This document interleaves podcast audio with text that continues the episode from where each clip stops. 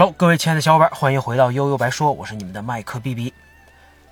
之前呢，跟大家分享了我自己的《仙剑》记忆啊，主要是回顾了一下《仙剑奇侠传一》。今天啊，咱们就直接跳到很多玩家心中的一代经典，也是我当年玩过并且打通关的《仙剑奇侠传四》。《仙剑四》呢，正好诞生在国产单机游戏最暗淡无光、青黄不接的年代。往前有两千年左右左右的百花齐放，那往后呢有古剑奇谭系列为国产游戏重燃希望，再之后 Steam 的出现又推动了独立游戏的快速发展。那在二 D 时代，国产单机还能靠优秀的美工啊、亮丽的画面、凄美的故事，还有自己独特的风格自成一派，甚至涌现了像《秦商》这种在国际上有一定声誉的 RPG 大作。那那时候咱们跟那些国外大作们尚能一战呀。但是到了三 D 时代，差距开始越拉越大，至少在技术和表现力上的差距越拉越大。再加上长期以来的盗版和网游盛行，那国产单机游戏跌入低谷，直到这两年啊，才稍微有点缓过来的迹象。我觉得这种尴尬的局面啊，在2006年到2010年左右吧，达到了一个顶峰。06年呢。RPG 巨作《上古卷轴四》湮灭推出啊，用超强的综合实力给玩家展示了什么叫开放世界。一时间，玩家们趋之若鹜啊！这些游戏论坛呀，各种 MOD 极其火爆。再往后，《刺客信条》《使命召唤：现代战争》《质量效应》《龙腾世纪》《巫师》《生化危机》等等新老 IP 大作纷纷亮相，玩家们也亲眼见到了那个时代下游戏能做成什么样。那对比之下，国产单机市场万般凋零。两千零七年出品的《仙剑四》已经是为数不多能拿得出手的带引号的大作了。虽然画面呢被甩出一个时代，但好在张艺军和上海软星依然在可怜的预算下为我们讲述了一个让人印象深刻的仙侠故事。那如果说之前《仙剑》的故事总是围绕着情字展开，那到了《仙四》，这主题一下就严肃了。那寻仙成为了引人深思的主旋律。十九年前，那人族和妖族之间爆发了大战，双方都损失惨重。表面看啊，好像道义都在人类这边，其实玩到后边啊，才知道这是琼华派利用望舒义和双剑的力量，主动带节奏啊，妄图在每十九年两界距离最近的时候打破能量场，直接从妖界夺取灵力，加快成仙的速度。那对这种做法，并不是所有人都认同啊。这琼花派弟子云天青带着望舒剑的宿主素玉，啊，逃到了青鸾峰，过起了隐居生活。而一切的悲剧，众人跌宕起伏的命运，就是在这样的背景下展开。离开了义和剑，这素玉的身体逐渐被寒气所侵蚀。生下孩子之后不久，撒手人寰了。那云天青用尽各种办法，也无能为力，反而自己也受到了影响，离开了这个世界。游戏的开端就从他们俩的孩子野人云天河讲起。之所以叫他野人啊，是因为从小到大他就住在青鸾峰这座山上，压根儿就没跟世俗之人有过任何的接触，每天以打猎为生，自给自足，极其单纯。一开始我还觉得啊，这你说这游戏找这么个傻孩子当男一号，这不是自己主动挖坑劝退吗？后来才发现啊，只有失去才知道珍惜。要是早能预料到之后经历的一切。估计云天河宁愿一辈子就没下过山，不掺和那些乱七八糟的破事儿。那在一次打猎的过程当中，云天河误打误撞来到了一个洞穴，这个洞穴深处就是自己爸妈的墓室。在这儿，他遇到了第一女主盗墓贼韩令莎。那韩令莎家族世代啊都是盗墓贼，所以阳寿都很短。那为了改变家族跟自己的命运，他一直在外边苦苦寻找解决问题的办法。那虽然表面开朗活泼，其实背负着沉重的家族使命。当然，这时候云天河还不知道这些啊。那两个人一顿打情骂俏，这时候他手里这把剑突然发光，顺势一挥，没想到墓室却意外崩塌啊！这一切都让他对爸妈的身世产生了强烈的好奇。韩灵莎也推波助澜了一把，他终于决定走出这座大山，见见世面。下山进村之后，这不谙世事的云天河就闯了祸，啊，像吃东西不给钱，还把人家鸡给砍死了。那你说鸡神哪是你想动就能动的呀？这要搁天际上，早就被群殴致死了。啊，那因为云天河他爸当年在村子里的名声和他自己的所作所为，村民给他俩轰出去还算是客气的。晚上在外边露营，他们遭遇妖魔，千钧一发之际被第二男主琼花派颜值实力担当慕容紫英所救。云天河也被他们这一通眼花缭乱的御剑之术所征服啊，心里种草了，想着这个我要是有一天也能这样，那就太帅了啊！接下来呢，他们相他们相识了女二号大家闺秀柳梦离啊，又是一男二女的传统姿势。这三个人性格呀虽然完全不同，但经历过女罗怀妖、淮南亡灵等一系列冒险之后啊，倒也能和谐相处，而且感情越来越深。终于，他们一行人来到了琼花派啊！经过考验之后，成为了门门下弟子。云天河离了解父母身世越来越近，也慢慢走向了一条不归路。这时候呢，琼花派正在酝酿大事儿啊！又一个十九年的周期即将到来，想快速成仙，那必须得准备上车了。当然，代价依然是薅妖界的羊毛。那来到门派之后，云天河感受到了一股神秘力量。啊，不顾规定来到了门派禁地，在这儿他遇到了游戏当中最重要的角色之一玄霄，也是义和剑的宿体。他跟望舒剑宿体的素玉本来他们俩是一对儿。那素玉离开之后，玄霄无法抑制体内的力量，走火入魔，最后被长老们联合起来冰封。云天河跟他一见如故，聊得特别开心。本来这就是他爸爸的同事嘛，啊，也得知啊，要想解除他的冰封，就需要三件这个叫三寒器来做辅助，避免他搂不住自己的力量。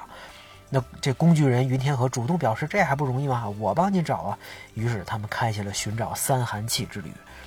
在这段旅程当中啊，给我印象最深的还是寂寞那一晚。无论是美丽的海边小镇，还是那段节日期间家家放花灯的过场 CG，都极其温馨浪漫。几个人之间的感情呢，也达到了一个最高点。很多人啊，总说国产游戏不行啊，甚至国产游游戏垃圾。我觉得国产游戏啊，这个就算再烂，也有那些哎西方大作永远替代不了的东西。这段寂寞的剧情就是一个很典型的例子。直到现在，如果提起《仙剑四》，我第一个想到的就是寂寞张灯结彩的画面。啊，就就是当时那种啊温暖幸福的感觉，直到二零一九年新海诚的《天气之子》花火大会的场景，哎，我又找到了类似的感觉，可能这是只属于东方的这种内敛之美吧。只不过彩虹过后可能又是风雨啊，之后剧情就急转直下，命运开始展示自己残酷的一面。找齐了三寒气之后，玄霄当然十分高兴啊，跟云天河结拜为兄弟，这都差着辈儿呢，反正也管不了那么多了。那故事到这儿都还挺美好的，但是在旅途的过程当中啊，这韩灵莎经常会晕倒，用什么方法都治标不治本啊。那她之所以身体越来越差，跟云天和老妈一样，是因为她在当时呃开始进入这个墓室之后，就成为了望舒剑的下一任宿体啊。那望舒剑一次次的使用，她自己身体就越来越差。那后来呢，柳梦离这边也又突然发生了异样，那随着想起来的越来越多。他告诉云天河，其实自己啊是妖界的继承人，十九年前就是云天河的爸爸云天青把他给救下来的，啊，说着他穿过结界回到了自己所属的妖界，那云天河想把他拉回来，却身受重伤，那你永远拽不回来一个想回家的人嘛。云天河还是不信邪，来到不周山大战咸竹之龙，要拿到通往妖界的钥匙。这神龙觉得你小子这执念有点意思啊，于是给了他不死之身，希望未来在世事变迁之后再找到云天河，看看他到时候还是不是能不忘初心。来到妖界之后呢，一众人终于得知了真相啊，和琼华派不顾一切铸剑啊，跟妖界找茬儿，就是为了快速修仙的黑历史。那正说着啊，在这个掌门跟刚刚脱困的玄霄的带领下，琼华派已经杀到妖界眼前，真相也彻底大白。那一通大开杀戒之后啊，他们还得谢谢这玄霄啊，多亏他是个有底线的人，灵气吸得差不多了，那就把妖界放走，也没有对云天和一行人下杀手。那因为妖族的王已经命不久矣，柳梦离作为继承人不得不选择留在妖界，继续守护自己的家，跟其他人永久分别。剩下的三个人呢，也只能先回云天河的出生点青鸾峰啊。按说以后的事儿跟他们也就没什么关系了，但是因为望舒剑落到了琼花派手手里边啊，那随着使用的次数越来越多，韩灵莎的身体是一天不如一天，经常性的晕倒。那琼花派最后发动双剑力量的那一刻，估计也就是韩灵莎的死期了。那怎么办呢？啊，这云天河跟慕容子英找了各种办法，最后他们得知这云天河自己的体质就异于常人，既能抵挡冰寒之气，又不惧炎热之火，冷热通吃啊，冰火两重天。折腾半天啊，求人不如求自己，只要在双剑发动力量之前，把玄霄和琼华派这个掌门干掉，这事儿不就解决了吗？当然是这意思啊，想的简单。这但是这两位大 boss，就算要保留一部分实力，维持门派升仙的状态，打败云天河他们也不成问题。啊，那最后时刻，真神九天玄女出现，挡下了他们的攻击。啊，你们这帮要成仙的人类弱爆了，对吧？啊，因为琼华派这么多年为了达到目的不择手段，九天玄女早就盯上他们了。那这次直接前来惩罚，把两位大 boss 囚禁千年，啊，这这种感觉是不是有《西游记》那味儿了啊？你说你早干嘛去了，对吧？那两个老板被惩罚，整个琼华派也跟着遭殃，一边被天火焚烧，一边急速坠落。那下边老百姓绝对是躺枪啊！那九天玄女肯定不管那套啊！你们都他妈是蝼蚁，我爽完了，其他人是死是活跟我又没关系。实在不行啊，那你忍一下不就行了吧，对吧？啊，但云天河不行啊，头戴主角光环，不能坐视不管。他发挥出全部力量，用后羿神功射向天空，把琼花派直接炸成了渣渣。啊，那因为违抗天意和神器反噬，他也付出了双目失明的代价。相信很多玩家玩到这儿啊，都已可能都已经泪目了吧。百年之后，柳梦璃再次来到青鸾峰，见到了已经成仙、白发苍苍的慕容子英，在云天河小木屋前也见到了两座墓碑。一座写着“爱妻韩灵莎”之墓，而且在前面插着望舒剑。显然，韩灵莎跟云天河呀在这儿度过了最后的时光。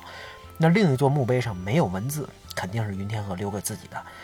柳梦璃看到这儿，往日的回忆涌上心头啊！就在这时候，小屋的门缓缓打开，云天河慢慢走了出来。在不周山上，神龙给了他不死之力，让他依然能活到现在。不变的样貌，不变的服饰。只是再也无法睁开的双眼，仿佛诉说着曾经的故事。他们两个面对面定格的画面啊，也成为了仙剑历史上永恒的经典。那故事到这儿就结束了。我也只是把主线剧情简单的串了一下。在游游戏当中，其实还有很多支线值得挖掘，尤其是几位队友的支线任务做的还真挺用心的。我当时应该是全支线完成通关，所以打通之后，还真有一种怅然若失的感觉。啊，能有这种感觉，就足以说明《仙剑四》在拿捏玩家情感方面还真有一套。就像开始说的啊，这就那些年我已经见识了很多国外大作，说实话，已经开始对国产游戏有那么点偏见了。你我本来对武侠也没兴趣，也不算《仙剑》的死忠粉丝，那情怀更多的是轩辕剑带给我的。再加上游戏一开始啊，极其反反人类的操作，不能细看的画面，进村之后冗长的过场动画，这一切都是劝退的理由。但能把《仙剑四》玩下去啊，除了各种因素的神奇巧合，从青鸾峰小木屋、洞穴墓室到琼花派华丽出场的这段剧情，起到了非常关键的作用。